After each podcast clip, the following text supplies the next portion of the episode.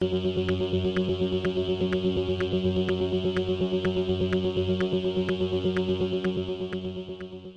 y caballeros, bienvenidos a 10 a 15, un podcast donde se habla de películas y series en un lapso de 10 a 15 minutos. Yo soy Ángel y en este episodio doble tanda voy a estar hablando de la nueva película de Clint Eastwood titulada Cry Macho y de la nueva película puertorriqueña que está ahora mismo en cines titulada La Última Gira. Cry Macho está disponible en HBO Max como cine Mientras que, pues, como dije, la última gira está solamente en cine. Así que sit back, relax, que 10 a 15 acaba de comenzar.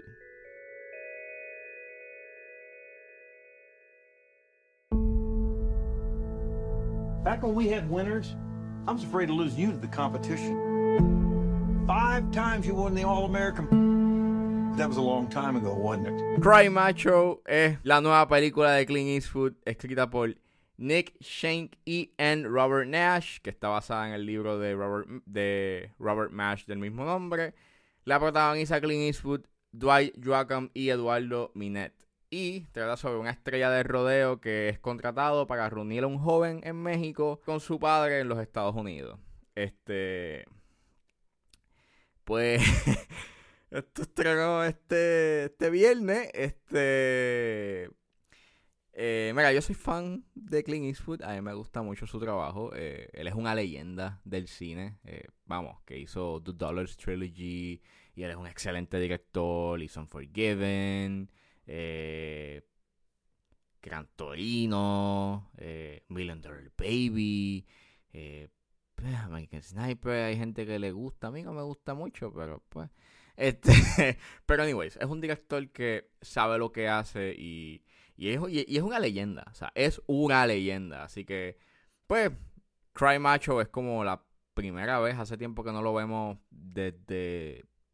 Desde, desde Trouble with the Curve es la última película que lo vemos, you know, actuar. Este... Y pues, Cry Macho, este... Estamos viendo nuevamente a Clint Eastwood con un sombrero de vaquero ahí, dándonos la nostalgia de la trilogía de dólares con Sergio Leone y sus películas de vaqueros. Y pues eh, me gustó mucho ese, esa nostalgia, pero esa nostalgia se va bien rápido porque esta película es de las películas más flojas que la ha hecho. Eh, es bien... No sé, I don't know. Este creo que el gran problema que yo tengo con Cry Macho es su, su edición. La edición es bien, bien rara. Eh, hay unos fade outs de la nada eh, que se siente como que bien TV quality. Este. Eh, hay unos momentos en donde la continuidad o, la dirección está media extraña en la forma en cómo encuadran los tiros. Hay una escena en donde cuando él va a buscar al nene, hay unos guardaespaldas, entonces la jefa de, de los guardaespaldas, pues hace una señal y los guardaespaldas se van, pero pues se van del frame y no escuchas las caminadas ni nada, solamente hace una señal y papá, los, los guardaespaldas desaparecen. Y no sé, me estuvo bien jarring. Volvemos, esos, esos fade outs de la nada. Entonces la película empieza en un año para después, cinco minutos después, acabar en otro, ¿sabes? Acabar un año después. La actuación de Clint Eastwood estuvo ok, pero no sé, volvemos, es como que carente de energía y, carente de, dirección, which, which, is strange. Muchas de las películas de Eastwood tienen un, una temática en mente y aunque las temáticas que él presenta en esta película las ha tocado en otras películas, eh, específicamente Gran Torino, eh, aquí como que no las trabaja tan bien, o sea...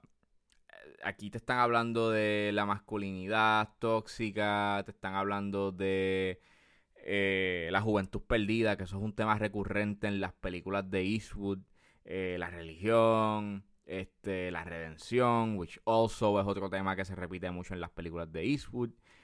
Y, y mano, este, aquí sí te los toma y sí hablan un poquito de ellos, pero se quedan ahí, a mitad. Y no hay, y no hay una resolución eh, completa. Las la actuación del, del chamaco, pues, eh, no sé, it was a little bit weird. Y no sé, no me daba como que ese, ese golpe emocional que pensaba que iba a tener la película. Este, de hecho, la forma en cómo acaba es como, pues ya se acabó. O sea, like, no hay una verdadera resolución y no hay un golpe emocional. Es como que, pues, nada, esto pasó y ya, se acabó. Y that's it. Which, which, I, don't know. Este, I'm really disappointed porque, pues, e, e, es, Eastwood y, como dije, Eastwood sabe lo que hace. O sea, generalmente eh, hace buenas películas y les queda bien. Solamente que en esta no sé qué pasó. Hay un punto en que la película se pone bien lenta, which is very, pues, strange porque, pues, es bastante corta, es una hora y 44 minutos. Hay un punto en donde ellos están en este pueblo y se quedan casi la mayoría de la película en el pueblo. Y pues como ya, por favor, salgan del pueblo, vamos a, entre Eastwood, entrega el muchacho al papá, por favor, ya. Dale, dale, vamos, vamos, vamos, arranca, arranca. Este, y no, se queda un buen rato en el pueblo y eh, la, el pacing no arranca y that's sad porque pues, las películas de Eastwood siempre tienen este ritmo bastante eh, rápido y pues dentro de lo simple o dentro de lo pausado que es hay un movimiento aquí no lo vi y volvemos la edición es como que las películas de él tienden a ser eh, editadas de manera elegante eh, y aquí como que no sé. No sé qué pasó. Este... Deben de ver Cry Macho. Mira, pueden picharle o maybe si, la ven, pues véanla, pero... No, o sea, no, no la recomiendo. Creo que deberían de ver Gran Torino, que tiene los mismos temas y, y los presenta mejor y tiene una mejor historia que lo que presenta aquí en esta película. Pienso de que eh, Polvo, una de las películas más flojitas del. Go watch Gran Torino. It's a better movie than this film. His name is Macho. Like me. Very strong rooster. Whatever. What's wrong with that? Nothing. Guy wants to name his cock Macho.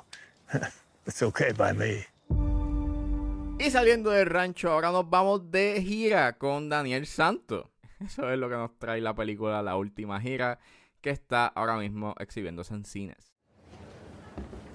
Damas y caballeros, el ídolo de siempre, el jefe, Daniel Santos. Pues la última gira, eh, como dije, es una película puertorriqueña y es dirigida por Douglas Pedro Sánchez. Él es el director de Sol de Medianoche, que a mí me gustó bastante. Y es escrita también por Douglas Pedro Sánchez y es protagonizada por Héctor Rivera, Isabel Rodríguez, Carlos Marchand, Agui Mejía y Obi Bermúdez. Eh, la película trata sobre el cantautor legendario Daniel Santos, quien vive en Ocala, Florida, quien decide embarcarse en una última aventura y es darse un tour en Sudamérica donde era conocido como el jefe y donde espera que nuevamente lo aplaudan y lo aclamen. Eh, esta película yo la vi este hace tres meses en el Philadelphia Latino Film Festival. Eh, y pues, hace tres meses que la vi. Este, y ustedes dirán, ¿por qué no hablaste de esta película hace tres meses? Pues, mira, no sabía cuándo iba a estrenar y pues eh, no había visto nadie de la prensa hablar de ella. So, no iba, yo, yo, no iba a meterme en problemas este, sobre hablar de una película que no había estrenado y solamente había estrenado en un, en un festival. Hago la salvedad también porque no sé si haya un cambio en el corte teatral. So, keep in mind que la vi hace tres meses. So, es lo que básicamente vi en ese screening eh, virtual. Este. Y estaba bien pompeado por verla porque, pues, era como que la próxima película de, de Pedro Sánchez después de Sol de, de Sol de Medianoche. Y I was excited. Eh, la vi estaba bien contento. Y este está bien buena. Este, las actuaciones son bien sólidas. Creo que la actuación que más me, me cogió de sorpresa fue la de Héctor Rivera. En realidad él se metió bien a fondo en el papel de Daniel Santos y se sentía como si él fuese Daniel Santos. Este eh, llegaba hasta contarte estas anécdotas este cuando estaba en su eh, en su, en su negocio y durante la película te va contando las cosas que le pasó en su vida y cómo llegó a ser el jefe básicamente.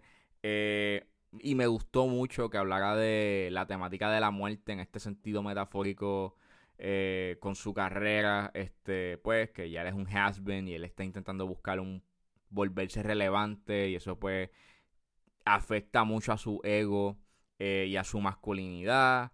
Eh, tiene buena música, pues, of course, Daniel Santos, este, y pues Héctor Rivera, pues, es talentoso eh, como, canta, como cantautor, so le mete, le mete bastante y lo hace excelente. Me encantó que jugara tanto con, con los hechos, ¿sabes? Que no fuese una película enteramente eh, real, sino de que desde el minuto uno te dejan claro de que, mira, esto es una película donde estamos jugando con la ficción un poco. So, it was very interesting lo que hacen con el personaje, o sea, con, con, ese individuo y, cómo, y cómo te presentan esos, esos temas. So, that was a really good decision. Eh, creo que los únicos inconvenientes básicamente son de que hubiese, hubiese estado cool ver más eh, momentos de la época y en dorada de Daniel Santos. Este, claro está, como dije, te lo, te lo dice él mismo y te lo narraste el escritor que lo interpreta Carlos eh, Marchand durante la película, pero hubiese estado más cool, you know, este, ver un poco más este, visualmente. Eh, y pues me Mejías, que maybe yo estaba esperando más de. más screen time de su personaje, pero no le dan mucho y tiene que. ella es este la pareja de, de, Daniel Santos. No tiene tanto screen time, creo que hubiese sido cool ver un poco más de ella. Maybe soy yo que pues soy fan de, de Ari Mejías y de sus actuaciones. So, yeah, maybe it's me.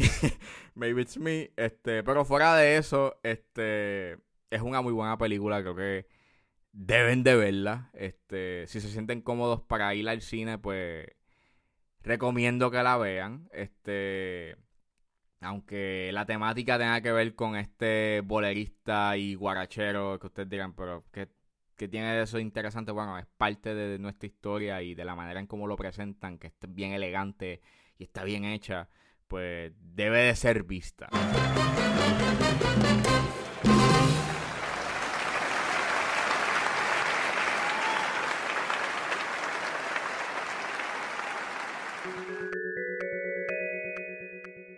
Bueno, eso fue todo en este episodio de 10 a 15. Espero que les haya gustado. Suscríbanse a mis redes sociales. Estoy en Facebook y en Instagram como ángeles.pr. Recuerden buscarme en su proveedor de podcast favorito como 10 a 15 con Ángel Serrano. Gracias por escucharme y nos vemos en la próxima.